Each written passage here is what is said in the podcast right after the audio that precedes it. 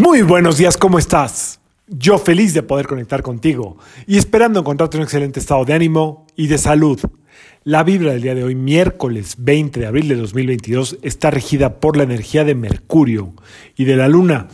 Esta vibración combinada tiene que ver mucho con la capacidad de eh, vender tus sueños, vender tus ideas, de... Eh, a veces hablo yo mucho de manifestación porque a veces no hay como, no siempre hay como el canal adecuado para expresar eh, en la materia, es decir, con otra persona o en un grupo, lo que uno está como pensando. Pero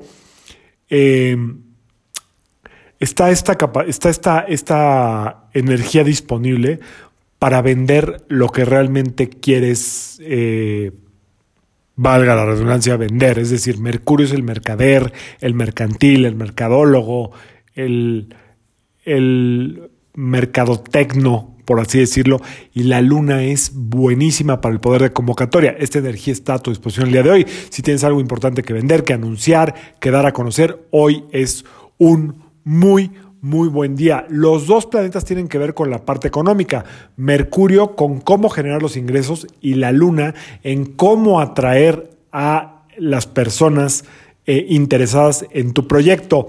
Esto lo puedes bajar a tu experiencia actual como tú quieras. De hecho, hoy te quiero compartir un libro que tiene mucho que ver con, con esta energía. Eh, esta energía eh, se llama perdón, este libro se llama Padre Rico, Padre Pobre, de Robert Kiyosaki. Espero no estar cometiendo el error de ya habértelo recomendado, creo que no.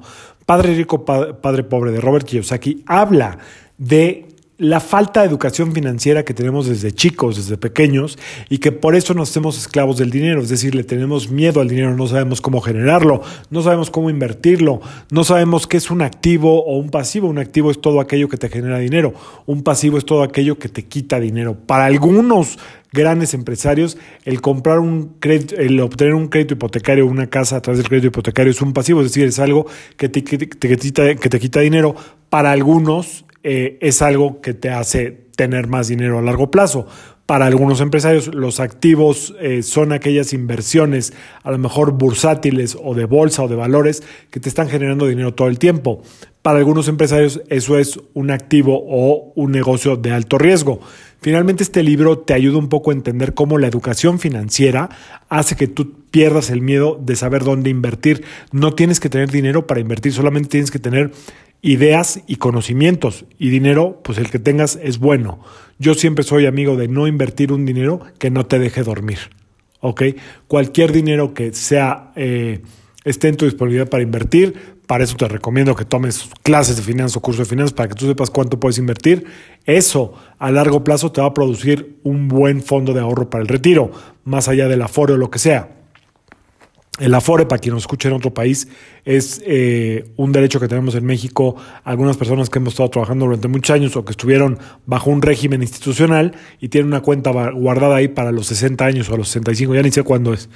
Eh, entonces, es buen momento para retomar las ideas de cómo invertir los valores, cuánto puedes invertir tú al mes, cuánto puedes guardar, cuánto puedes arriesgar y qué tanto te puede producir perderle el miedo al dinero. El mejor activo dice este libro de Robert Kiyosaki, no es el negocio en el dinero, es tu mente. El mejor activo es tu mente, tu, capacidad de crear, tu capacidad de vender y tu capacidad de arriesgarte sabiendo que en el riesgo calculado siempre hay una gran probabilidad de obtener dividendos en un 90% de probabilidades no en un 90% de rendimiento, en un 90% de probabilidades.